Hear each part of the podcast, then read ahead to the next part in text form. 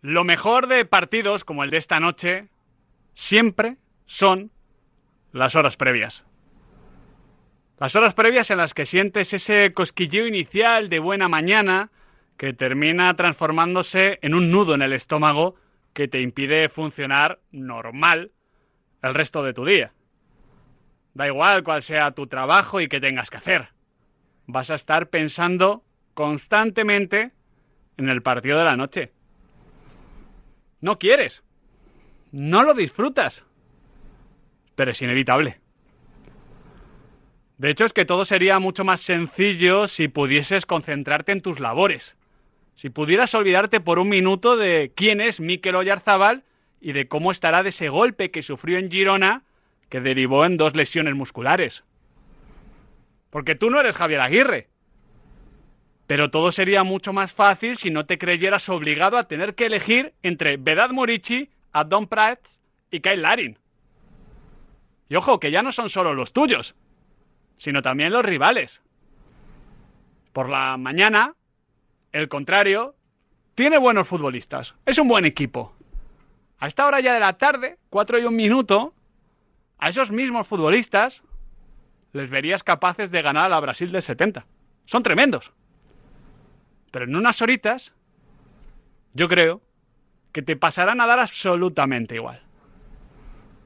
Porque al final, en esas horas previas a un gran partido como el de esta noche, o como el del jueves en San Mamés, pasas de ver el partido imposible a no encontrar una sola razón lógica para no verte en un par de meses en la cartuja apoyando a tu equipo en toda una final de la Copa del Rey. El fútbol son estos momentos. Son estos nervios previos.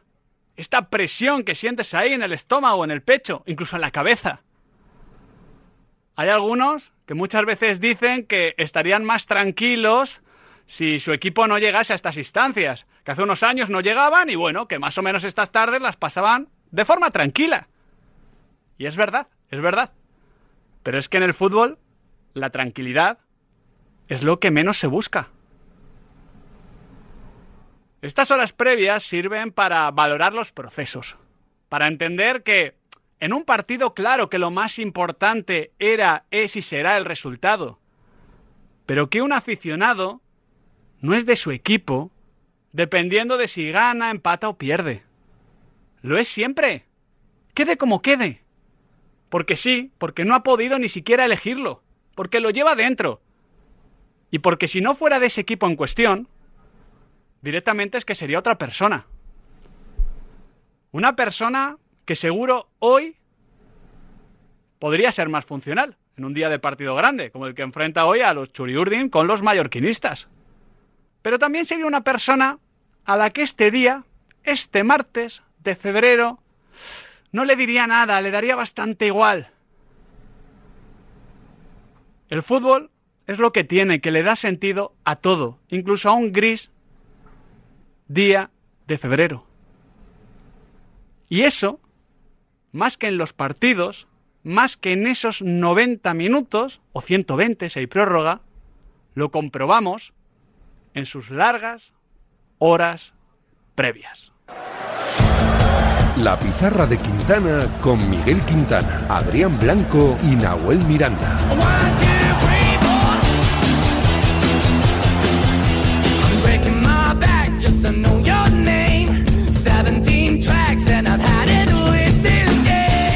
Bonitas son estas horas para los seguidores de la Real Sociedad y del Real Club Deportivo Mallorca. Hoy tenemos mucho que hablar de este partido de semifinales de la Copa, pero ojo que además en esta pizarra de Quintana tenemos que hacer el once ideal del mes de febrero, reflexionar sobre un cambio de norma clave en partidos como el de hoy y analizar para finalizar quién es quién en el Bayer Leverkusen de Xavi Alonso.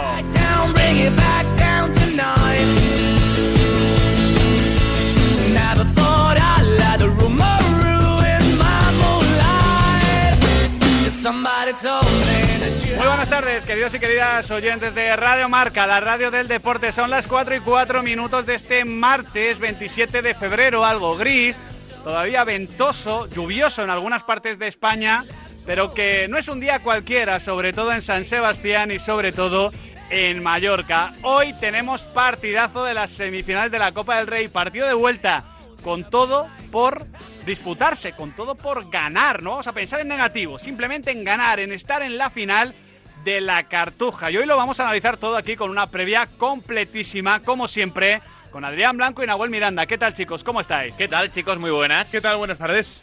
¿Por dónde creéis que van a ir los tiros de este partido? Porque yo creo que más o menos el guion lo tenemos claro, ¿no? Ya lo vimos en Solmos. Eh, al final un partido donde la Real Sociedad va a tener más la pelota, donde el Mallorca va a tratar de estar juntito, de salir al contragolpe. Veremos qué acierto tiene el Mallorca en área contraria, qué acierto tiene la Real Sociedad cerquita de Grave, porque va a jugar Grave y no Raikovic en la meta del conjunto Bermellón. Pero bueno, ¿por dónde creéis que van a ir los tiros tácticos? ¿Alguna variante, alguna clave que pueda decidir quién está en la final de la Copa? Y con todos estos ingredientes que estás describiendo en la previa, que estoy muy de acuerdo, yo también eh, imagino un partido así, prevé un escenario cerradito, de ritmo ciertamente bajo, asumiendo pocos riesgos porque hay en juego una final, pero donde creo que la Real Sociedad, por aquello de jugar hoy el partido en casa como local, como si fuese una eliminatoria partido único por el 0-0 de la ida, Claro. creo que parte con ventaja. Yo tengo curiosidad por ver qué hace el Mallorca. Eh, lo que hace la Real Sociedad jugando en casa, siendo favorita, eh, creo que lo tenemos todos muy claro. Pero creo que va a tener que haber algún momento de la eliminatoria en el que el Mallorca seleccione para ir un poquito más arriba, para inquietar. eh, algo que ya vimos, por ejemplo, en la eliminatoria de Copa frente al Girona, con un guion muy diferente por aquello de ser un solo partido. Y en Solmos. Claro, y jugando en casa. Eh, pero no sé si le conviene al Mallorca, por ejemplo, una eliminatoria larga, ir a la prórroga, buscar Yo, la prórroga. yo creo que sí, o sea, yo creo que la mentalidad de, de Javier Aguirre y de este Mallorca que está capacitado para resistir con, con Raillo, con Samu, con toda la plantilla, incluso con los delanteros, son sufridores. O sea, sobre todo Don Prats, eh, Vedat Murici, son tíos para bregar. eh, que luego tienen mucha calidad, por supuesto, pero que son guerreros. Yo creo que ellos asumen que el partido debe ser largo, que igual, si no van arriba, que yo creo que no lo van a hacer, eh, se quedan un poquito lejos de Alex Remiro, pero que siempre van a tener uno o dos. Porque mismamente en Solmos, que a mí me pareció la Real Sociedad un equipo superior, sobre todo en la segunda mitad, Abdon Prats tiene dos. Y Abdon Prats, como vuelve a tener dos esta noche, mínimo una te marca. Sí, eh, en todo caso, eh, sensación de partido cerrado. Eh, me, me está saliendo, no sé por qué, eh, por cosas de los algoritmos de TikTok, Hmm. me sale mucho eh, un gol de un partido del Mallorca contra la Real Sociedad, un 5-3 en 2006, creo que es. Ostras. Que es una volea de Juan Arango. eh, que le, Hombre, todo gol de Juan Arango era bonito. No, no, pero yo no he visto una cosa igual, eh, por eso sale tanto Sí, también el gol. sin ángulo, ¿no? es un saque de banda, Arango es controla en- con el pecho. en a- Mallorca, ¿no? En Mallorca, Mallorca. Sí. Y a la media vuelta Sí, eh, le mete el zurdazo al, al palo largo. Vaya crack. Un, un No- fenómeno. No, Claro, le sobraría hoy a, a- a No, Javier no. Aguirre el bueno de, de Arango, ¿eh? En todo caso, ese 5-3, ¿no? O, Sí. o, o ese Bueno, toque de magia. Si uy. queda 5-3, es en la tanda de penaltis. No lo esperamos en, en el partido. Dicho esto, Hombre, en el, en el partido esperamos un 5-3-2. Claro, sí, sí, sí, justo, justo. Sí, porque yo creo que van a jugar dos puntas, lo que pasa es que no tengo claro quiénes, aunque yo, yo iría con Murici con, y con Abdon Prats. Luego se lo preguntamos a Juanmi, luego también hablamos con John, pero quiero saber vuestro pronóstico, vuestro resultado para el partido de esta noche. 1-0 para la Real Sociedad. MVP, Takefusa Kubo. Vale, no celebrará el gol. No, lo celebró el otro día. No, no lo creo. No lo celebrará, pero dejará al Mallorca sin copa, ¿no? eso sí. eso vale, sí. yo creo que el seguidor Churiurdin te lo Te firma lo firma, encantado. claro, claro. Ha dicho Javier Aguirre, por cierto, sobre Cubo, eh, que está en su mejor momento desde que llegara a España. Eh, lo Yo creo que comenzó mejor la temporada. Bueno, pero. no sé pero- si eso engloba el momento, pero... Sí, a ver, a mí me parece a, a nivel temporada un momento. Sí, la mejor sí. temporada, sí, sí, desde luego. Y, y bueno, y con motivos para, para crecer. Eh, yo me espero algún actor secundario. Hmm. Eh, Bob. Voy a decir. eh, mm, eh, 2-0 la Real Sociedad y MVP Seraldo Becker. Bueno, está bien, está bien. Igual puede ser titular. Hay esa duda con Zahariani y Seraldo Becker, porque parece que Mikel Oyarzabal no va a ser titular. Digo parece porque siempre la Real eh, esconde mucha información, incluso a veces suelta alguna que no está en verdad. Esto siempre lo dice Badallo, siempre lo dice John Cuezba. En principio Mikel no va a ser titular. Yo voy a decir 2 a 1 Ujú. Con remontada de la Real Sociedad. Uh, Lo siento a los mallorquinistas porque es una forma un poquito cruel de te poner ganando 0-1, ¿no? Un poquito lo que le pasó a Osasuna con, con Brujas allí en, en Bélgica en la, en la previa de, de la Conference League. 2-1 en los 90 minutos. en los 90 minutos, MVP Umar Sadik. Lo he pensado también. Creo, Lo he pensado. quiero creer en las narrativas. Sí, sí, sí. O sea, Sería- al final hay muchas narrativas abiertas, ¿eh? Porque la de Cubo es una narrativa, la de Seraldo Becker no lo veo tanto, pero sí la de Umar Sadik o mismamente Mikel Oyarzabal. Hmm. Y en Mallorca, claro, un gol de Raillo, el capitán, un gol de Don Prats. Sí, muy buena sí, sí. entrevista. por Dani cierto. Rodríguez, el tigre de Betanzos. También tiene grandes Que cuidado hoy, Sí, sí. el tigre de Betanzos. Muy, muy buena entrevista de Juanmi Sánchez a Raillo hoy en eh, marca.com. Hablando, sea- hablando también de, de lo que puede ser la eliminatoria para a nivel de, de futuro y de metas en me, general. me ¿eh? gusta que nuestro gafe haya quedado equilibrado porque hoy sí hemos dado a los tres, los tres pasando a la Real Sociedad, pero ayer hicimos el análisis de los problemas de la Real Sociedad. Entonces, Sí, sí, sí. ayer gafamos al Mallorca, hoy hemos gafado a la Real Sociedad. Así Que no se queje nadie, ¿eh? Chicos, que gane el mejor y punto. Que nosotros nos lo pasaremos bien, lo estaremos comentando aquí en tiempo de marcador Que- que con, gane el mejor. con Pablo e Isra. Porque ya los Pablos. Sí, ya no. ya. Ya no. Bueno, Ya. yo, yo, yo, esto no lo hemos comentado, eh, igual habría que hablarlo A ver, de forma privada. Pero mejor en directo. Yo mantendría a los Pablos y diría a Isra que se cambie, que vaya ahí al registro, que no es tan complicado. Yo, yo he optado Oye, por un cambio ligero. Pablo Yo- Rey. Yo he hecho que se podían llamar los pavos. Bueno, es descriptivo. Son bastante pavos los dos. Sí, sí, sí, Sí, sí. No sé cuál más. Bueno, eso lo tenemos tiempo buenos para, pavos para son. debatirlo. Que los pizarritas se mojen, ¿eh? Queremos sus pronósticos. Venga, como todas las tardes, 628 26 90 92, oyentes de Radio Marca, amigos de la pizarra de Quintana, pronóstico y MVP del Real Sociedad Mallorca de esta noche en la Copa del Rey, notas de voz, WhatsApp de audio como siempre en el 628 26 90 92. Ayer a la noche se jugó en Montilivi un Girona 3, Rayo Vallecano 0 con trascendencia en la fantasy de la pizarra de Quintana. Sí. Ahora lo comentamos. No fue un partido súper, súper, súper, súper brillante del Girona, pero solo pudo ganar el Girona, sobre todo a partir de una gran segunda mitad. No estuvo inspirado Dovic. Tampoco creo que Sabiño, a pesar de los dos goles finales, creo que únicamente Sabiño los marcó para que Fran González ganase la jornada. Aquí hay un tipo de pacto diabólico en el que no quiero entrar demasiado, pero sí que el Girona mereció ganar, básicamente. Sí, mereció ganar, fue superior al Rayo Vallecano, sobre todo en la segunda mitad, y los dos goles de Sabiño desde la banda derecha, que quizá es el siguiente paso que deba dar Sabiño en su carrera. Crecer a pie cambiado, crecer desde el sector derecho y no desde esa banda izquierda. Yo, Adri, el siguiente paso de Sabiño no lo tengo claro. No me refiero a nivel posicional, sino a nivel contractual. Sí, sí, sí. Bueno, sí, va a ir al Manchester City, evidentemente. City Group, Troyes, Girona, Manchester City, ya lo sabemos. Pero ayer Mitchell quiso ir un pasito más allá, con Sabiño y con él mismo. Bueno, eh, yo seguro que sí y él espero que, que también podamos disfrutar. Eh, es un jugador que ahora mismo está cedido, pero él también tiene en su cabeza que, que su formación le hace que un año más aquí le vendría muy bien. Ojalá, ojalá lo podamos, lo podamos disfrutar nosotros. Habla Mitchell de que él tiene claro que va a continuar y que ojalá Sabiño también. Esto me parece un mensaje importante, no tanto por Sabiño, que más o menos esa información ya se conocía, la comentó Fabricio Romano y nos encaja, sino por Mitchell Nahuel. Porque Sí. eh, yo, yo no le veía fuera, ¿eh? No le veía fuera. Pero bueno, ya sabemos lo que siempre dicen los entrenadores de si no puedo mejorar lo que ya he hecho. Y hombre, será difícil que el año, el año que viene mejore lo que está haciendo el Girona. Si no puedo hacerlo mejor, pues me voy. Que esto Al lo dicen final, muchos. eh, Es uno de los técnicos de moda en el fútbol español y ya que eh, antes de acabar la temporada, antes de saber siquiera si va a jugar Champions o no, que es algo que está todavía en el aire, eh, ya abiertamente habla de, de querer continuar y que es al final quizá la primera piedra eh, para convencer a todos esos futbolistas que han brillado esta temporada y que son susceptibles de encontrar un nuevo destino la temporada que viene. Ya hablaremos del futuro del Girona, hablemos del presente de la fantasy marca de la pizarra de Quintana con Fran González. ¿Qué tal, Franco? ¿Cómo estás? ¿Qué tal, chicos? Muy buenas. Dos golitos de Sabiño en el descuento. Hmm. De hecho, yo te reconozco. Estaba ya sacando al perro con el móvil, ¿eh? con la aplicación de Dazón, viendo el partido. Eh, le decía al perro, mira, me, me estoy calentando, así que Vamos para casa. haz las cositas rápido. Dos goles de Sabiño y encima asistencia de Jan Couto que te han permitido ganar la jornada incluso de manera holgada. Sí, bueno, 71 puntos. El segundo clasificado entre nosotros cuatro, Adrián, con 56. Tercero ha sido tú, Miguel, con 55. Y Nahuel Miranda. Eso sí, a falta de que le juegue Cristian Mosquera, 44 puntos con 10 jugadores. Bueno, teníamos claro, o la mayoría, que el Girona podría dar una exhibición frente al Rayo Vallecano y creo que se han dado todos los condicionantes. Había ahí un Sabiño Dovic.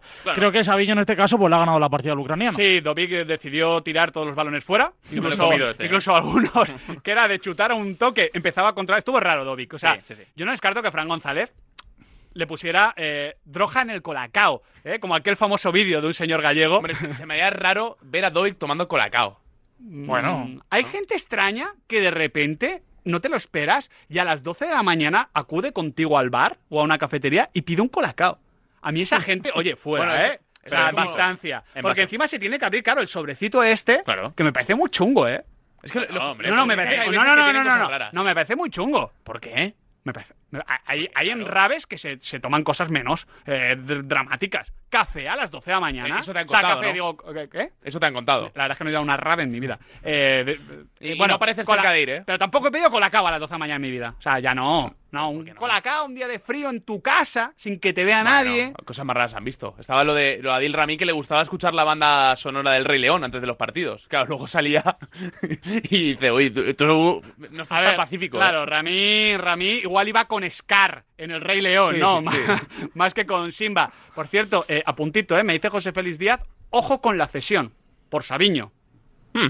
Mm, Ya veremos. Bueno, Por el tema de si puede o no por la Champions, el tema de la copropiedad, ya sabéis que está limitada esas cosas, es una de las pocas limitaciones al tema de, de las propiedades, ahí queda el apunte de nuestra tiza, ¿eh? de, de la pizarra, como dice siempre José Félix Díaz. El caso, Fran González, que está Nahuel último, pero a falta de Mosquera, como decías. Sí, eh, está último con 44 puntos. Es verdad que es el que más holgado está en la clasificación entre nosotros, 1806. No, sí, holgado está.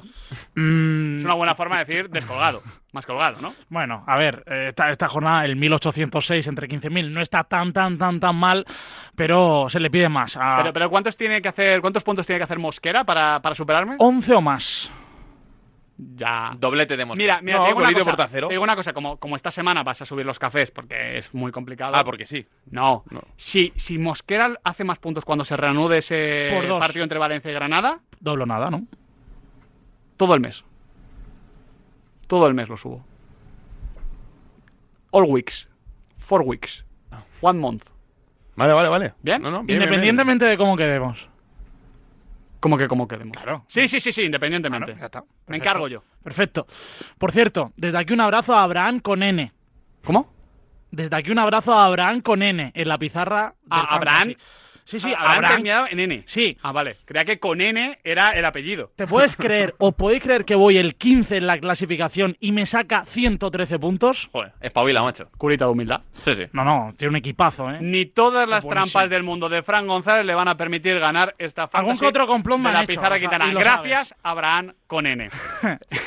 Hasta la semana que viene. chao. Adiós, Fran González. Noticia importante de la mañana. Nahuel Miranda, el tema del CVC. Recordemos que había denunciado eh, este eh, acuerdo el Real Madrid y el Athletic Club. La justicia le ha dado la razón a la liga. Sí, concretamente el juzgado de primera instancia número 15 de Madrid, que ha alegado que el plan impulso no vulnera los estatutos de la liga, como estaban denunciando tanto Real Madrid como Athletic Club, eh, frente a otros 32 eh, eh, clubes que estaban en el otro lado del juicio. Así que había algún club que estaba preocupado por el desarrollo de todo esto, porque tenía ya dinero Sí, comprometido en, en proyectos eh, que estaban desarrollando ya infraestructuras en sus respectivos eh, clubes. Así que vaya, buena noticia para pues todos esos 32 equipos y para Patronal que iba contra Real Madrid y contra Athletic Club. Sí, Real Madrid y Athletic Club tampoco lo han suscrito, así que bueno, me imagino que tampoco Además- tema demasiado... Los dos condenados a pagar las costas del proceso judicial. Tanto Real Madrid como Athletic Club. Bueno, Bueno, claro. Tienen Ya. que pagar. Sí, pero... Bueno, bueno. Sí, Parte, no, parte no. de la noticia. Sí, sí, sí, sí. Pero te quiero decir que igual las costas de un juicio a nosotros nos tocan las narices al Madrid y al Athletic Club. Posiblemente. No. Posiblemente, posiblemente sea poco para ellos, pero tienen no, que pero, pagar. No, pero es lo típico como cuando a un jugador le meten seis partidos porque ha pegado un castañazo. Y 600 euros. 600 euros de vuelta. Ya, pero eso no le metas 600 euros. O sea, o le Sí, metes sí. 6.000, que, que ni, ni de No, eso, hombre, no, pero no, 600 pavos. Sí, Hombre, sí. ¿Qué somos? Se- ¿Qué se- somos pobres o qué? Hombre, 6.000 serían 10 castañazos, ¿no? Sí, realmente la, la regla de tres saldría así. Recordemos, estamos en semana de estreno de la temporada de Fórmula 1 y hoy hay que hablar de Alonso Sainz y sus escuderías.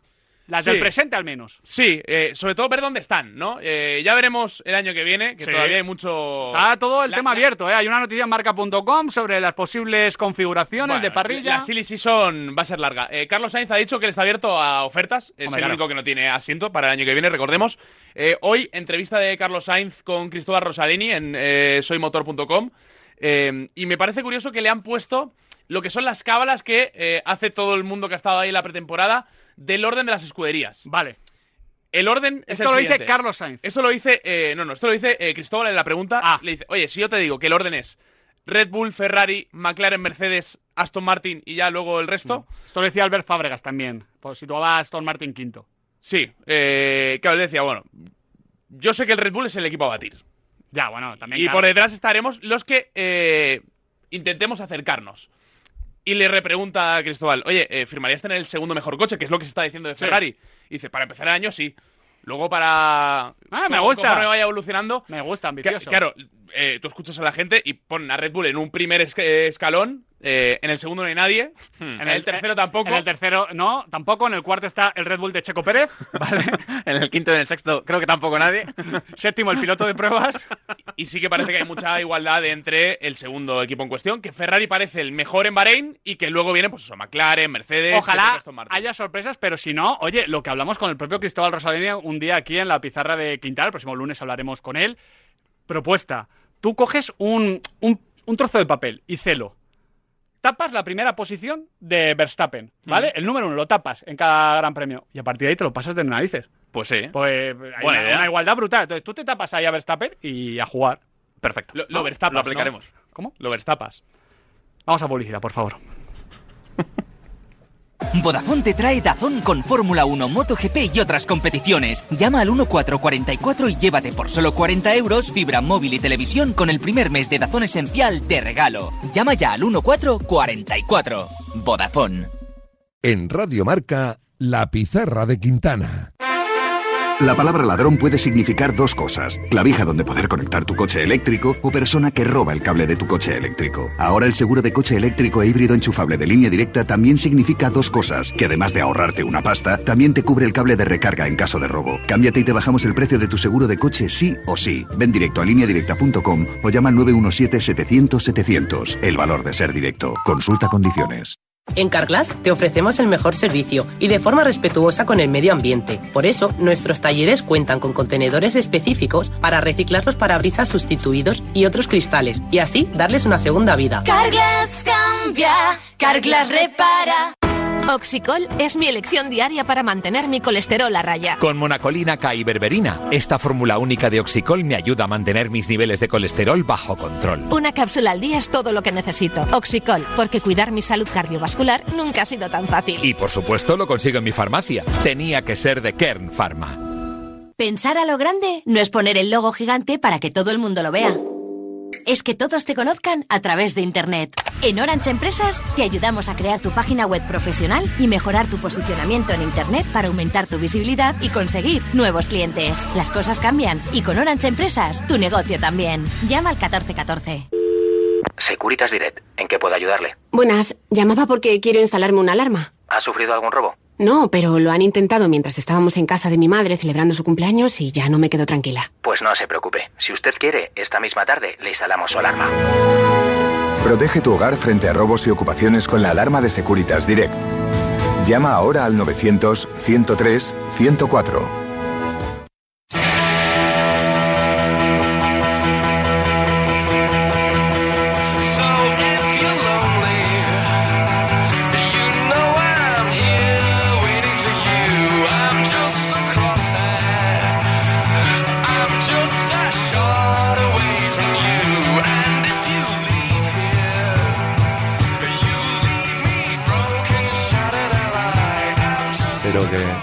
Que mañana el, el Real se, se caiga, resista el recibimiento que, que se nos hizo el día del Mirandés, porque ahí también se empieza a ganar el partido. Llegamos en buen momento anímico, físico y futbolístico, atendiendo, atendiendo a los tres últimos partidos. Estamos ya ante una la segunda parte de una semifinal y sí es importante, desde luego, es importante para mí y para los jugadores y para la institución, por supuesto que sí.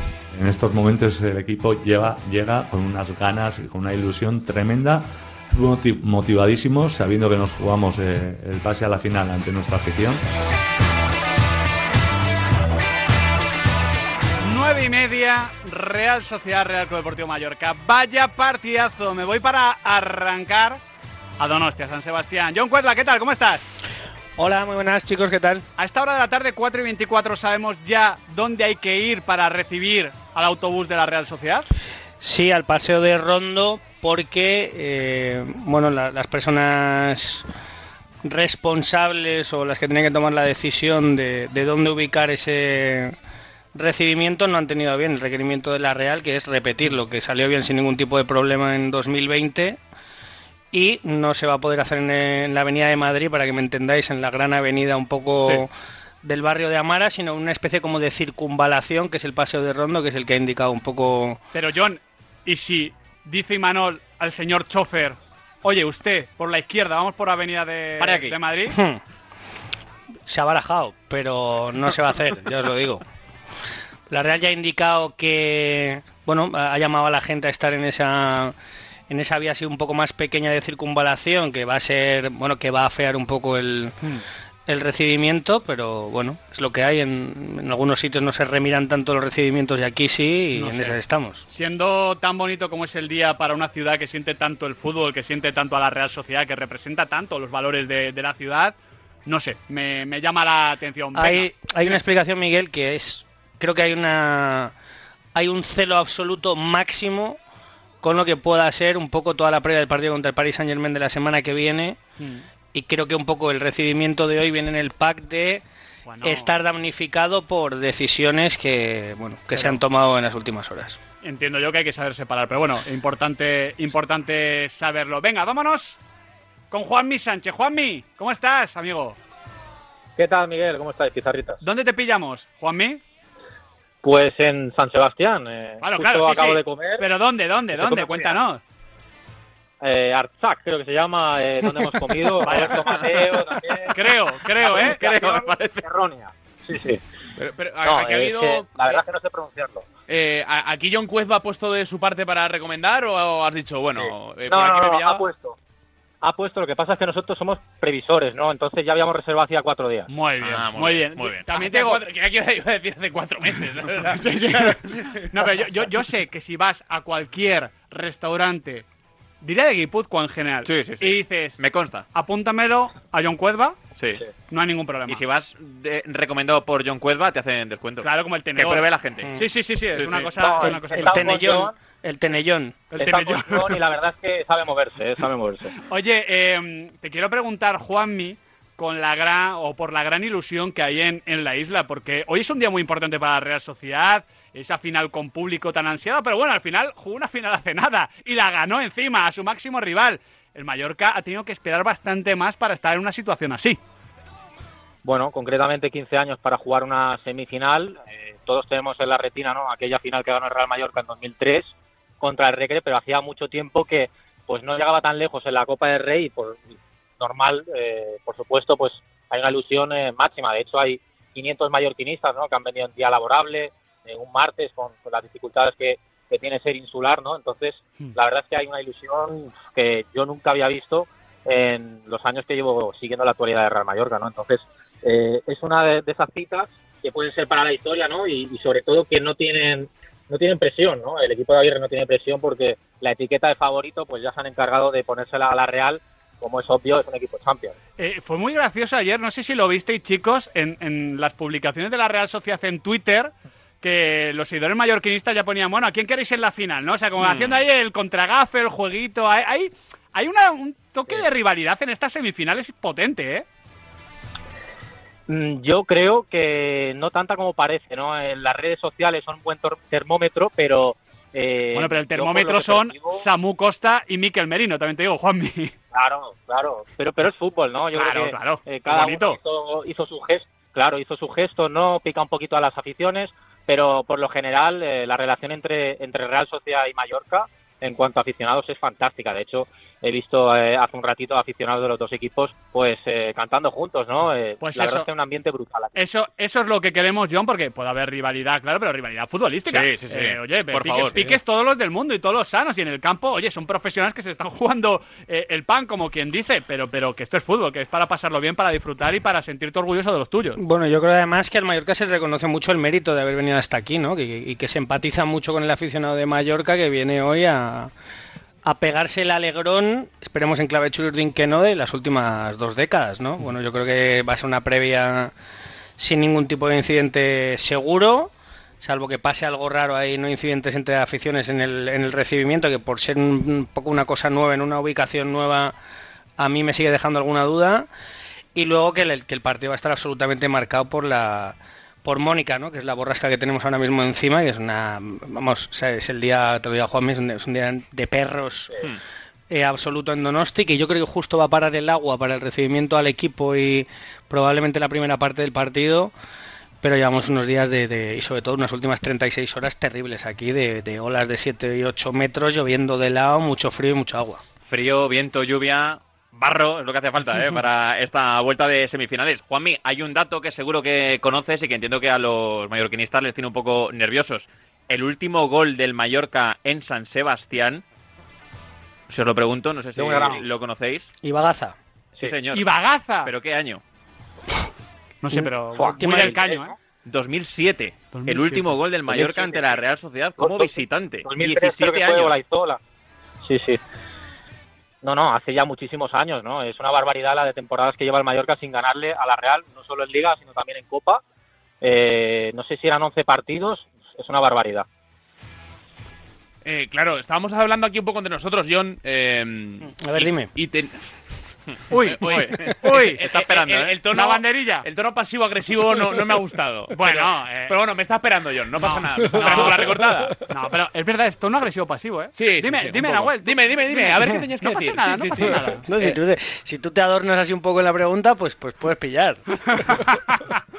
Pero bueno, eh, yo creo que todos sabemos el partido que va a querer jugar la Real Sociedad desde el primer momento, ¿no? Creo que es lo que menos dudas genera en la previa del encuentro. A ver, yo creo es que el, el guion de lo que presuponemos eh, lo habéis hecho perfectamente antes, que os estaba escuchando con cariño y atención. A eso me refería. Eh, yo creo que, sabes, que cualquier cosa de que nos salga un partido loco o una cosa que rompa por otro lado sería muy raro y yo creo que eso solo lo solo lo rompe un gol eh, es que, que un gol muy temprano del Mallorca cambiaría el tipo de partido es que yo creo que tampoco. no, no, Entonces, pues Y no uno lo de la que- Real tampoco. que la Real haga un 2-0 muy rápido y entonces el Mallorca se tenga que abrir, porque yo creo que aunque la Real se ponga 1-0, eh, Aguirre va a llevar el partido al territorio Aguirre y, y lo que estabais hablando antes un poco de... Sí que nos compró mucho que eh, si el Mallorca lleva el partido a la prórroga tiene, no sé, en el banquillo cosas diferenciales un poco como para poder abrir la lata de la Real ahí un poco agarrada a la gente, no sé, es que yo creo que Aguirre pues probablemente se lo plantea al 80 y, de- y del 80 a lo que sea los 10 más y el descuento intentar un poco matarlo que tiene arriba muchos y muy buenos para poder hacerlo. Yo creo, John, que sí que tiene cosas el Mallorca en, en el banquillo, sobre todo con Radonich ahora, ¿no? Mm. El otro día, pues, eh, dio una buena imagen contra el Alavés. Y luego, pues... eh, Y luego yo no sé, de hecho. Juanmi, eh, eh, Pero habrá gente, habrá gente, ¿no? Al final, por ejemplo. yo creo que el Larin va a ser. Ahora te pregunto por el 11, ¿eh? pero el Larin puede ser el, te- el- el- el delantero que se caiga de, de- de los tres que hay. E igual Darder también. O sea, si al final Radonjic, eh, Larin y Darder te entran desde el banquillo, es verdad que el cansancio se puede notar, pero son nombres de calidad, ¿eh? No, no, es que la gran duda es si Javier Aguirre eh, apostará por un centro de campo con cuatro o con tres. Mm. En ese caso, si, si apuesta por cuatro, un centro de campo más poblado, pues seguramente puede entrar Darder, incluso te diría Morlanes, ¿no? que también hizo un buen partido Sí. en Vitoria. Pero lo más lógico, al menos e- eso ha planteado el, el técnico mexicano en los dos partidos que han jugado este mes contra la Real, es que vaya con un 5-3-2. Claro. Eh, se siente más, le gusta más, ¿no? Porque el Mallorca, si algo ha mejorado este año es el juego con balón, eso sí, no le están saliendo los resultados, eso ya es otra cosa. Sí. Eh, Juanmi, porque antes estábamos pre- preguntándonos o planteando de, vale, conocemos el tipo de partido que quiere hacer la Real Sociedad, vimos lo que hizo el Mallorca en Solmos, que fue un poquito menos agresivo que contra el Girona, ese bloque medio que terminó siendo bloque bajo en la segunda mitad cuando la Real terminó de, de apretar. Yo creo que el Mallorca va a calcar un poquito eso, ¿no? No, no se va a poner nervioso por mucho que, que la portería de Alex Remiro le pueda quedar lejos, porque si tú tienes ahí a, a Dani Rodríguez y Antonio Sánchez, que son grandes conductores y llegadores de segunda línea, y a Murici y Abdón eh, en punta, vale, no vas a llegar 10 veces, pero es que si llegas dos, puedes marcar gol las dos veces, ¿eh? Porque son jugadores de mucho talento.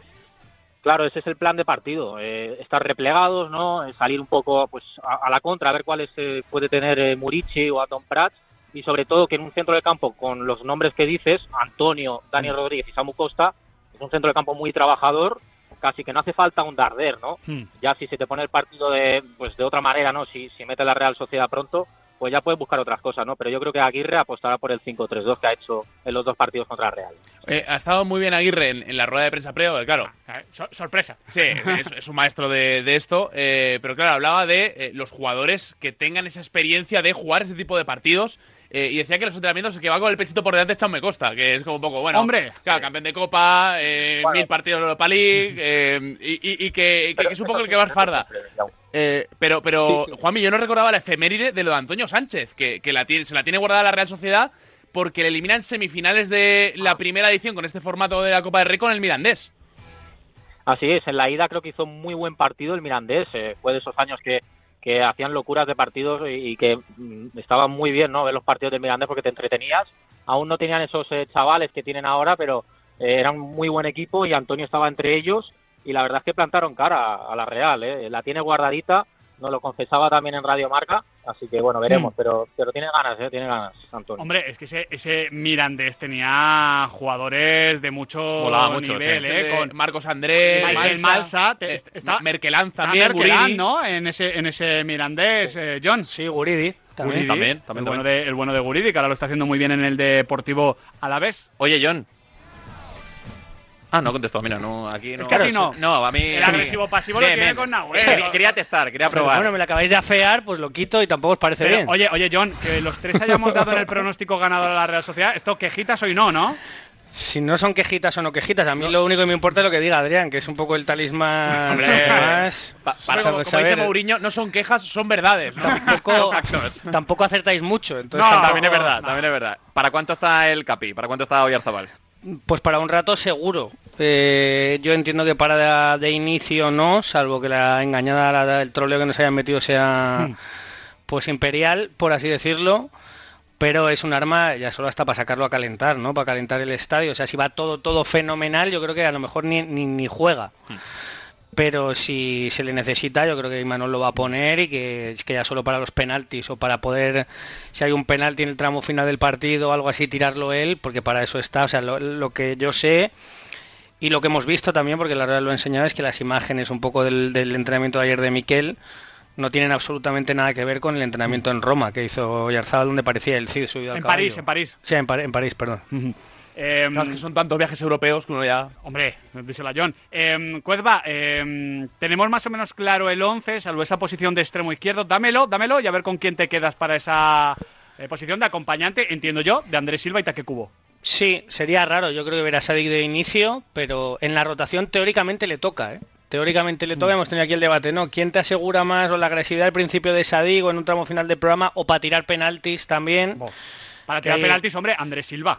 Sí. penaltis, Andrés Silva. Por eso, pero entonces, eh, claro, tú en los cambios no te vas a guardar buenos lanzadores, por si acaso. Es que aquí. Pero me parece- me parece- no sé si es mucho. Bueno, no lo sé, ¿eh? todos los detalles importan, pero claro, eso. Yo creo que Remiro en portería, Traoré, Lenormand, eh, Zubeldia y Javi Galán en defensa seguros. El centro del campo, Bryce, Merino, Zubimendi seguro. Taque seguro. Y la duda de la que hablas tú antes, eh, Zahariano Becker, mm, no te sé decir. O sea, yo llevo toda la semana, voy a morir con lo que ha puesto David en marca también, que ha puesto a, a Becker, por lo que ha dicho Nahuel también antes. Y arriba lo normal sería Andrés Silva. Yo también creo que lo normal es Andrés Silva. Ahora te pregunto por la clave para estar en la cartuja, pero antes, Juanmi, ¿con qué 11 va a salir hoy Javier Aguirre? En ese 5-3-2 barra 5-4-1 veremos por qué se queda el técnico mexicano. Pues eh, va a seguir Dominic Grave en portería, lo confirmó Aguirre en la rueda de prensa de ayer. Después carrileros, Gio González, eh, Jaume Costa. Eje de la defensa con Martin Valien, Raillo y Nastasic. Centro del campo con Antonio Sánchez, eh, Samu Costa y Dani. Y arriba todos esperamos a Murici junto a Tom Prats. Yo lo veo. Sí, yo es el. 11 que veo. Yo también, con esa Me doble gusta mucho punta. Larin, pero este partido Hoy es noche de Abdón, sí. No, no sé si eh, el, por lo de la noche Abdón creo que lo tenemos claro, que es esa carta especial. Hombre, no sé si Aguirre quiere jugar un partido largo y se lo guarda. Ya, pero no Es sé. verdad, es verdad que no es tan especial como en Somos, a Tom Sí. Prats fuera de casa. Sí, sí, sí. Pero bueno, eh, algún día habrá que ganar en San Sebastián, aunque imagino que en San Sebastián pi- piensan que ese día no tiene que ser hoy. Venga, una clave, John Cuezba, para que la Real Sociedad esté de nuevo en la cartuja, solo que en este caso todavía mejor acompañada. Yo creo que meta un gol en los primeros 25 minutos. Vale. Solo uno. Con uno, mm, el trabajo de la Real Se simplifica. Sí. John Cuedva, muchísima suerte. Un abrazo. Un abrazo a todos, Agur. Juanmi, tu clave para estar en la cartuja Pues, eh, muchos años después. plantear un partido a los Javier Aguirre, a los fútbol tequila, que es eh, un 0-0, ¿no? E intentar tequila. llegar al final con ese 0-0 y luego, pues si suena la flauta, ¿no? Con eh, acierto de cara a portería rival, sobre todo con Murici, Atom Prats y Larin si sale en la segunda parte, pues Claro. ojalá un 0-1, ¿no? Pero sobre todo plantear un partido largo, largo y, bueno, eh, iniciar, iniciarlo replegado y, y sin arriesgarse en exceso, ¿no? Me, me gusta porque esto, claro, es fútbol tequila, pero realmente por la descripción que ha dado Juanmi Sánchez poco a poco, madurado, tal, es más mezcal. Sí, poquito a poco, ¿no? A sorbito besitos. a sorbito. No, a besitos. A besitos, sí, A sí. besitos. Sí, sí, poquito a poco. Mm, Pero bueno. Oye, Eh, Miguel, la idea este año eh, que tenía la dirección deportiva de Mallorca, el cuerpo técnico, era jugar mejor al fútbol, ¿no? Incluso quitar la línea de cinco atrás. Por eso se fichó a Seri Darder. Sí. Lo que pasa es que no funcionaron los, no salieron los resultados y pues eh, Javier Aguirre ya lo conocemos todos, eh, optó por el fútbol tequila, como lo llamamos aquí en la isla, y, y se acabó, ¿no? Y el año que viene ya veremos, eh, pero sobre todo salvándose, ¿no? En primera. Desde luego que sí, ya un pasito de la final. Como le decía John Cuedva, Juanmi, toda la suerte del mundo, disfruta mucho. Muchas gracias, un abrazo, chicos. Luego seguimos hablando de este Real Sociedad Mallorca en el debate con Julián Escudés, Santi Cañizares y Albert Morén. Pero antes, tenemos que elegir el once ideal del mes de febrero. Perfecto. Ayer se disputó el último partido, Girona sí. Rayo Vallecano. mm, Es de liga, no entran partidos de copa, así que venga, vamos a mojarnos.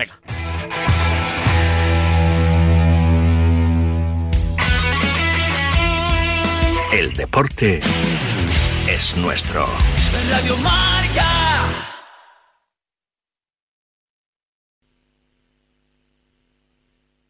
A ver, a ver si adivinas quiénes somos. Te vendemos tu coche, te vendemos tu coche, te vendemos tu coche, te vendemos tu coche. sí, eh, canalcar.es, te vendemos tu coche, te compramos tu coche, te cambiamos tu coche, te financiamos tu coche. No lo olvide, canalcar.es y sobre todo no olvide el punto es. Bricolaje Moraleja, la mayor exposición de azulejos en Madrid que puedas imaginar. Antes de decidir azulejos, conozca nuestras ofertas en Azulejos APE. Modelo Bloom Line 28 por 85 a solo 8 euros el metro cuadrado. Porcelánico Británica Iron 60 por 120, 12 euros metro cuadrado. Y porcelánico Cochio Mix 60 por 60, solo 7 euros metro cuadrado. Solo en Bricolaje Moraleja en Galileo Galilei 14 de Getafe. Yo faltaba tanto al instituto que el profesor de matemáticas después de un año y medio ni me conocía. Soy un mileurista. No hagáis lo que hice yo, niños. Estudiar, labraros un futuro. Peñas hemos hecho todos. Y el que diga que no miente. Nosotros íbamos a perfeccionar el mus y el futbolín, ¿eh? y nos hicimos muy buenos. En el colegio no, pero ya en el instituto, cuando llegaba el viernes, teníamos el instituto cerca de la Malvarrosa aquí en Valencia, por ya cogíamos, nos íbamos allí sobre todo en veranito, a pegarnos un bañito, a tomarnos una cervecita, ¿ya me entiendes? O sea que es que era, era, era imposible no hacerlas. Recomendable, no hagáis peñas, niños. Sed formales y profesionales de vuestro trabajo, aunque seáis pequeños. Venga, un abrazo. Tenemos un teléfono con WhatsApp para que envíes tus mensajes de voz desde cualquier parte del mundo. 0034 628 26 90 92.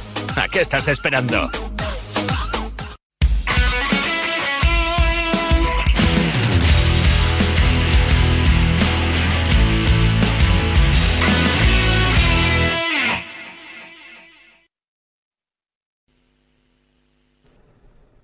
Solo os adelanto una cosa del once ideal que vamos a hacer de este mes de febrero en la Liga Española.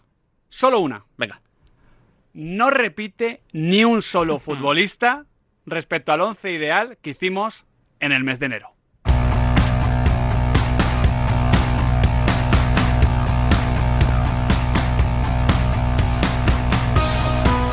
Son las 4 y 44 minutos de la tarde, hoy es día de Copa del Rey, pero bueno, ayer se jugó, como decía, el último partido de, de la liga en el mes de febrero y tenemos que hacer este 11 ideal para hacer, como siempre, un poquito de, de balance de lo mejor de lo mejor. Claro, para quedarnos con los mejores de este mes de febrero, que como siempre ha sido difícil. Sí, eh, sobre todo más cortito, mes raruno, a pesar de ser año bisiesto. Así que, bueno, a ver qué tal ha quedado. Se incluye en este mes de febrero cuatro jornadas, que al final son las que se suelen jugar si no hay parón de selecciones, más, ojo, el Real Madrid-Getafe, o mejor dicho, el Getafe-Real Madrid del 1 de febrero, ¿eh? que Sí, nos lo habíamos sí. dejado pendiente en el mes de enero. Os leo el 11 ideal del mes de enero para que veáis quién no entra en este 11 de febrero, porque ya he dicho que ninguno repite. Fue Mamardasvili en portería, Carvajal, Rafa Marín, Mosquera, Miguel Gutiérrez, Guevara, De Paul, Kirian, esa media punta rara que hicimos, Van, eh, Isco y Luis Rioja, y arriba Arten Dovic. Ninguno repite. Sí, ¿Os hay, al- la atención? hay alguno que se ha caído bastante por el camino, eh, sobre todo el tema de lo de Dovic, eh, Sí. igual podemos decir, pero hay, hay alguno con el que hemos tenido dudas de si repetían o no, ¿eh? ¿Cuál? Bueno, el tema de lo de Kirian lo hemos tenido un Hmm. poco en mente. Claro, eh, por ejemplo. Carvajal si acaso podía haber repetido, pero como central. Claro. no como, No como lateral no como lateral, pero claro, esa expulsión en Vallecas, que no jugara el otro día ante el Sevilla, pues le, le limita. Miguel Gutiérrez ha- pegado un empujón Llevaba- ahí sobre la línea. Llevaba tres meses seguidos saliendo Miguel Gutiérrez, pero Se nos ha caído Isco por lesión. Exactamente. Por eso hay muchos cambios. De hecho, os digo una cosita más. Otra. De este 11 ideal del mes de febrero, que vamos a hacer ya mismo, ¿eh? No lo cebo más. Solo hay un jugador que ya hubiese salido antes. Hmm. El resto son nuevos. Ha habido mucho cambio en este mes de febrero. Me gusta, como- me gusta. Como cambio de, de armario de ropa, ¿no? Que ya empieza a salir un poco el solecito. Bueno, Bueno, sí, ya. hay que volver a recuperar el abrigo, ¿eh? Pero, El chubasquero. pero me entiendes la Sí, metáfora, ¿no? Cambias un poquito pues el abrigo de pluma. Me cuesta mucho la eso, ¿eh? Eso me parece muy aburrido. El cambio de armario Sí, sí, sí. es un Quien rollo. disfrute con eso, oye, es mira, rollo- cada uno tiene sus, sus cosas, pero... Pero no, esa no. Venga, arrancamos en portería con... Hemos dudado con Roy Silva y Lunin, que han Mm. estado muy bien, pero Niland, el guardameta del Sevilla, una de las grandes revelaciones de esta temporada, creo que tiene que ir de cajón. Solo dos goles recibidos y 17 paradas. Sí, dos porterías a cero en cuatro partidos y se ha hecho ya con la portería del Sevilla por méritos propios. Ahora ya el titular es Nilan, que está haciendo un gran curso con el Sevilla. Es el segundo portero con mejor porcentaje de paradas de la liga. Mm, buen dato. El mejor es Lunin. Antes era Álvaro Valles, ha bajado un poquito. El segundo es Nilan, mejorando bastante los registros de Marco Dimitrovic. Sí, eh, hemos tenido alguna duda eh, en la portería, alguna duda, algún otro candidato, sobre todo. Ru- Ruiz Silva y Lunin. Sí. Sí, eh, pues, por ejemplo, Ruiz Silva cuando estaba mal eh, ha sido sobre todo en la conference, Hmm. que no... No, y el otro día estuvo bien, pero. Pero claro, es que eh, Nilan. Eh, al final, Ruiz Silva y Lunin, que son los otros porteros de equipos con muy buenos registros defensivos, que son tan solo dos goles encajados en- a lo largo de- del mes. eh, pero lo de Nilan, aparte del tema de las paradas, que, que, bueno, que tiene que ser lo primordial. 17, ¿eh? En cuatro partidos. O sea, Oye, más de cuatro por eh, encuentro. eh, mola mucho el tema de los saques de Nilan. sí. Ese golpeo plano. Sí, yo, lo veo y es como. ASMR. sí. sí, sí. sí. Te da un poquito de, de tranquilidad. No es tan ASMR, es más un poquito heavy metal. Nuestro lateral derecho. Ha estado bien Lucas Vázquez, que se ha quedado cerquita de entrar. Sí, sí, sí. Quizás si no se hubiese anulado ese gol, pues podía haber entrado ante el Sevilla. Pero lo de Jesús Areso, una asistencia, cinco kipases, 13 centros y sobre todo clave en la recuperación de Osasuna, con esa profundidad en banda derecha, me parece de cajón. Esto no es un tema de panenquismo, pizarrismo, de vamos a hacernos los guays con el lateral derecho de Osasuna. No, no, es que está destacando mucho. Está rindiendo muy bien y para suerte de Osasuna, ahora cuando hablamos del equipo, hablamos ya como un equipo más reconocible, que empieza a recuperar sensaciones y que ya no depende única y exclusivamente de Budimir, que ha estado muy bien también en este mes, pero que ha estado cerca de entrar, no que ha estado centra, pero que ahora ya también cuenta con un lateral derecho de garantías como es Areso. Sí, eh, hay que decir que eh, el mes de febrero ha sido raruno en general para los equipos, porque Osasuna, por ejemplo, es el sexto clasificado del mes con siete puntos. Sí, es que En es un, cuatro partidos. es un mes muy igualado. Se nota el desgaste de la Copa, Sí. el tema de, de las lesiones por precisamente la acumulación de partidos. Que vuelven las competiciones europeas también, eh, que ha afectado a más de uno. eh, así que, bueno, es. eh, hay hay varios pinchazos, pero creo que Areso ha sido, dentro de todos esos pinchazos, una de las cosas más regulares que hemos tenido en la liga. Pareja de centrales. Uno del Betis y uno del Sevilla. Bien. Si digo esto, creo que ya sabéis, pizarritas, quiénes son. Germán Petzela, que aparece por tercera vez en este 11 ideal que hacemos aquí en la pizarra de Quintana mensualmente. Solo ha encajado ¿eh? dos goles. Tiene una estadística 25 de 33 duelos en el mes de febrero. Fíjate. Espectacular. Y Sergio Ramos, 27 despejes Sergio Ramos. Mm. Solo dos goles recibidos el Sevilla, como hemos dicho con Nilan. 5,8 duelos ganados por encuentro. Y una sensación de jerarquía que creo que no había demostrado en toda la temporada. Sí, aquí yo creo, eh, siempre dice Santi Cañizares que es imposible ganar un Zamora sin una buena defensa. Hmm. Yo creo que en el caso de Pechela y en el caso de Ramos han notado para bien el impacto de sus compañeros. Sí, desde Creo luego. en, en el Sevilla. El cambio de esquema en el Sevilla. Sí, yo creo que eso a, a Sergio Ramos eh, lo ha hecho padre, eh, porque además también sus compañeros están subiendo Sí. un poquito el nivel. Eh, y Pechela ha recuperado a Chadi Riad, que no estuvo en el mes de enero por Xavi el tema de- Riad al lado, Johnny eh, por delante, mejora la cosa. Entonces, eh, ellos son los que se llevan el galardón, pero un poquito en representación de lo que está siendo, eh, bueno, dos de las mejores defensas del mes de febrero. Sí, Petzela está haciendo, como decía, un temporadón y Sergio Ramos va claramente de menos a más. Petzela, claro candidato a entrar en el once ideal de final de temporada junto a Antonio Rudiger. Creo que lo fue en la primera vuelta, creo que los elegimos a los dos. Creo que siguen en cabeza los dos, ¿eh? Hmm. Sí, sí, Porque está. no veo un tercer candidato ahí cerquita. No, es verdad que no ha podido entrar porque ha jugado menos que ellos, pero Dani Vivian, por Sí. ejemplo, con esa salvada ante el Girona, hizo méritos para estar en el, en el 11, pero evidentemente no ha podido, por no lo ha dado. Claro, ha jugado tres partidos y el último encaja tres precisamente. De hecho, ante el de liga Betis. son dos. Ah, son Es dos. ante el Girona y ante el Betis. Claro.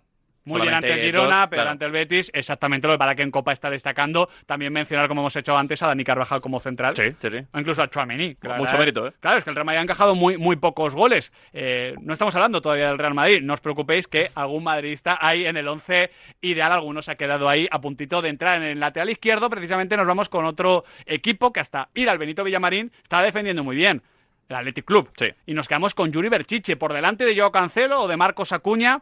Dos goles en ese partido ante el Mallorca. Además, dos golazos. Dos Sí, golazos. Sobre todo uno de Dos ellos. golazos. Dos porterías a cero. 4,4 duelos ganados por encuentro. Yuri mejorando. Sí, el Athletic pierde, sobre todo después de su lesión, también el otro día en el Villamarín. Eh, bueno, creo que, creo que se lo merecía. Teníamos alguna duda ahí en el lateral, porque es cierto que Era una posición un poquito. Como Miguel Gutiérrez había bajado. Sí, o sea, y, y yo creo que, que Miguel Gutiérrez ha estado mucho porque estaba muy bien, pero es cierto que no está siendo la mejor temporada o la, mejo- la oposición mejor cubierta en lo que es el global de la liga, pero creo que Yuri ha dado un paso Sí, adelante en este mes de febrero. Compro el de Yuri. En el banquillo nos dejamos a Alberto Moreno, que marcó También. ante el Getafe y el otro día en Donosti tuvo una salvada en el Sí, segundo palo también. espectacular y viene creciendo en ese lateral izquierdo del Villarreal. Buen nombre apuntado, oye, de cara al mes de Claro, oye. marzo, para ver si se cuela en el mediocentro. Creo que la posición más clara eh, Hmm. de todas las que teníamos. Es verdad que Cross ha estado muy bien, Beñat Prados también, pero Johnny Cardoso. Johnny. Claro, eh, me sabe mal que marcar otro día porque parece, no, es que como marcó le dais el premio. No, no. El gol ya es, oye, la, la guinda, La guinda, al sí, sí, pastel. tal cual. Ya eh, después de un robo de una asistencia en Cádiz. Sí, así sí, que son dos goles producidos en el mes de febrero. Pero es que fijaos qué datos. Casi 8 duelos ganados por encuentro, 7,8, con un porcentaje además de acierto muy alto, 6,3 balones recuperados por partido. Está siendo clave en el mediocentro, además, eh, presionando y defendiendo hacia adelante, que tiene más valor que defender hacia atrás, porque al final cuando defiendes hacia atrás, oye, que es muy importante, pero digamos que cortas un ataque del rival. Cuando defiendes hacia adelante, cortas un ataque del rival e inicias el tuyo, Sí. muy cerquita de la portería contraria. Son buenos datos porque reflejan a las claras el tipo de futbolista que ha incorporado el Betis con un rendimiento inmediato que sin balón está currando una barbaridad y que arriba se está soltando para llegar porque tiene ese gol y esa asistencia, pero es que ha llegado más veces al área para disparar. Somos- es un tipo con llegada. muy ¿eh? fan de este chico. Sí, ¿eh? sí, sí. Solo me queda decir, bravo, Johnny. Buena, buenos dibujos. Sí, sí, sí, sí. Ya, ya nos hacen dibujos así. Era, era curioso porque te refieres a Johnny Bravo, Sí. un tío particularmente musculoso, guapo, rubio. Un poco y- croissant, ¿eh? Y tenía, pero tenía complejos. No ligaba el chaval. Y con más tupe que tú. Bueno, eso será tu opinión. Hombre. Y más músculos que tú, payaso. Eh, también es verdad. Ah, vale, vale. Por supuesto. Ah, No, te- no, no, no pases por ahí. ¿eh? Por ¿Sabes cuál es la línea roja de este programa? Él tenía más tupe que tú. Bien mi tupe. Y, y- y mira que el tupe de Quintana, estúpido.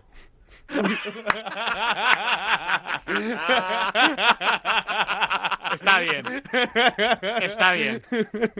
No, no, está Bien- jugado. No, no, está bien. Oye, pues te tiran un caño así con el exterior, pues te la zampan. A aplaudir. Es verdad que si hubiese un balón de por medio y no hubiese cámaras, lo levantaba. Pero oye, se aplaude, se aplaude. Bien, bueno. Johnny Cardoso en ese medio centro, escoltado. Fíjate, aquí somos de, de confraternizar. De que, de que los rivales se lleven bien, ¿vale? En el centro de defensa hemos puesto uno del eh, Sevilla y uno del Betis. Hmm. En los laterales uno de Osasuna y uno del Athletic. Que, por lo que sea, no Sí. se llevan muy bien. Luego, como interiores, uno del Madrid y otro del Barça. Perfecto. Para que se lleven bien. Oye, Fede Valverde y. Bueno, mejor dicho, Fede Valverde e Ilkay Gundogan, que, que mal suena esto, pero qué bien juegan tanto Gundogan como Fede Valverde. Han estado muy bien en labores diferentes. Gundogan produciendo más en un escalón por delante, un gol y dos asistencias, 12 pases en este mes. Fede Valverde, dos asistencias. Pudo marcar al Sevilla, se quedó muy cerquita. Pudo Seten- marcar en Vallecas. Sí, también es verdad. Eh, disparó al palo, 72 intervenciones por encuentro, 11 de 15 puntos. Nos dejamos fuera, por ejemplo, ya digo, a Alex Baena, que ha estado muy bien. Marco Llorente, que ha marcado tres goles, que no sabemos muy bien dónde colocarle, pero como el Atleti ha estado tan mal, yo también creo que es de cajón que Gundogan y Valverde debían entrar. Además, que lo hagan por primera vez, debían haber estado alguna vez más igual. ¿eh? Sí, eh, eh, porque es llamativo, por ejemplo, la estadística de Gundogan en el global del curso. eh, el otro día contra el Getafe superó las 100 Sí, ocasiones sí. creadas en lo que va de, Es de que temporada. es el mejor jugador del Barcelona esta temporada. Claro, Ah, es que para mí al menos. ¿eh? El, el segundo es Joao Cancelo, que ha creado 35. Eh, Gundogan ha creado 100 de las 465 que ha tenido el Barça en toda la liga. Eh, son eh, 21, el 21,5% de las ocasiones que genera el Barça. Es una barbaridad lo de Gundogan produciendo arriba y luego Fede Valverde en un rol un poquito menos vistoso o bastante menos vistoso que el del año pasado porque no puede llegar tanto, no puede exhibir el disparo, salvo en acciones particulares, pero en un rol importantísimo. Sí, sí, o sea, sí. para mí Fede Valverde es más importante este año que el pasado a pesar de que marque menos goles. currando mucho y dando bastante equilibrio al centro del campo del Real Madrid y a pesar de marcar menos goles, ya escuchamos aquí en su día que reconoció el propio Fede Valverde que está en el mejor momento de su carrera. Vale. Como nos ha gustado esto de conciliar eh, a los interiores de Barça y Madrid, Venga, esto no, no está hecho a propósito. De No, hecho, no, eh, no. es posible que te hayas dado cuenta Sí, sí, mientras sí. Ahora, sobre ahora. la marcha, ¿no? Sí, sí, sí. Eh, porque en banda teníamos alguna duda, lo de Berenguer. ¿Mm? ¿Verdad que Berenguer, extremo izquierdo, pero ha jugado más en derecha? Y en derecha tenía que ir la mal. Sin duda. No jugó el último partido, que nos quita ahí un poquito de, Sí. de eso, pero creo que ha sido el mejor jugador del Barça este mes. Dos goles, una asistencia, un penalti forzado. O sea, como cuatro goles producidos. Vinicius Junior también, cuatro goles producidos en banda izquierda. Un gol, tres asistencias, 15 regates. Seguramente el que ha completado la mejor actuación de este mes, ese partido ante el Girona. ¿Mm? Creo que es la mejor actuación de un futbolista este mes. Es verdad que luego los siguientes partidos han sido un poquito más tal, ¿Mm? pero el de Girona fue tan bueno y tampoco ha habido mucha alternativa en esa posición, que yo creo que la Miña Mal y Vinicius, de extremos de este 4-3-3 que estamos montando, oye, niquelado. Firmamos, firmamos con los dos, por lo que destacas de Vinicius, ese encuentro clave en la temporada ante el Girona, con el golazo además que marca desde fuera del área, y lo del Lamin Yamal ya lo venimos comentando, que es que viene siendo el mejor jugador del Barça a pesar de sus 16 años. Y yo creo que aquí es donde notamos especialmente el factor, este febrero así un poco raruno, eh, porque si hubiera habido una candidatura, como hemos tenido otras veces, de cuatro muy buenos partidos, eh, yo creo que o Lamin o Vinicius por Sí, las podía haber podían haber caído, eh, pero son, yo creo claramente los, las dos mejores opciones que podíamos eh, elegir. En punta, hasta hemos llegado a pensar en montar un 4-4-2, porque hemos tenido a Budimir, tres goles. Correa, Tres goles que han supuesto seis puntos a Osasuna. Claro, son, son tres de los cuatro goles de Osasuna en febrero. Claro, que tiene más méritos Sí, si sí. cabe. Correa, tres goles. Guruceta, dos goles y dos asistencias. Isaac Romero, un gol y una asistencia, pero un juego Hmm. clave en este gran mes del Sevilla. José Lumato, tres goles. Si llega a, matar ese, a marcar ese penalti ante el Girona, Hmm. no a lesionarse, igual podía haber entrado, pero estas son las alternativas de Robert Lewandowski, que ha marcado cuatro goles, que ha jugado bastante mejor. Cuatro goles a más con eh, 2,96 expected goal generados, es decir, que ha mejorado también en cuanto a eficacia y que creo que ha dado un paso adelante Robert Lewandowski. Evidentemente no es ese futbolista de 2021, yo creo que ese futbolista, salvo quizás a cuentagotas como la acción contra el Celta, no lo vamos a ver, pero vamos, me parece muy evidente que ha mejorado Sí. bastante y en parte por eso el Barcelona ha sido el equipo del mes. Bueno, el Madrid ha jugado un partido más y por eso tal, pero el equipo del mes que ha sumado eh, más puntos. Bueno, de hecho ha sumado más puntos el Barça que... ¿No? Ha sido... No, 10 No, de 12. 11, 11 el Real Madrid, Claro. que- pero es un, Un partido, partido más, más, son claro. tres victorias y dos empates. El Barça son tres victorias y un empate. Por eso. Exacto, pero con Robert Lewandowski tenemos además la certeza este mes de que está creciendo o ha crecido en todos los aspectos, que ha crecido a nivel físico, que ha crecido en la confianza y de ahí los goles que está marcando y que no venía haciendo. Cuando hemos analizado los problemas del Barça, eh, bueno, eh, durante el mes de febrero Xavi tuvo la famosa declaración de eh, la Liga del Big Data, eh, Sí. que si fuera por los goles esperados, por los puntos esperados Los según esos goles, points. los expected points, Sí. eh, serían líderes este de la liga. dato, Odio ese dato. Un día lo explicaremos. Sí, es un dato un poco raro, pero sobre todo con los, los expected goals, es el primer mes en el que el Barça supera claramente sus expected goals. Eh, se esperaba que marcara 8,24, ha marcado 12 en este mes de competición y te habla de esa versión un poquito más efectiva del Fútbol Club Barcelona que representa muy bien tanto Lewandowski como Gundogan. Y la Miña Mal. También. Y la Yamal, también sí, sí, ha justo. mejorado en ese sentido. De nada, porque hace poco hicimos un vídeo de los jugadores que más fallones estaban a partir de la estadística de Spectre Goals. Aspas ha empezado a marcar. Eh, Lewandowski ha empezado a marcar. Eh, hay, hay alguno más de estos, ¿eh? Me imagino varios clubes de primera diciendo, oye, a ver si volvéis a hacer el vídeo. Bueno, bueno. Oye, oye, por una buena cantidad nosotros falta. hacemos el dato y el Por contragafe que vosotros queráis. Pero este ha sido nuestro 11 ideal del mes de febrero. Lo recuerdo con Nilan en portería, Areso Petzela, Sergio Ramos y Yuri en defensa, Johnny Cardoso en el mediocentro, Gundogan y Valverde como interiores, Lamiña Mal y Vinicius bandas y arriba Robert Lewandowski. El deporte es nuestro.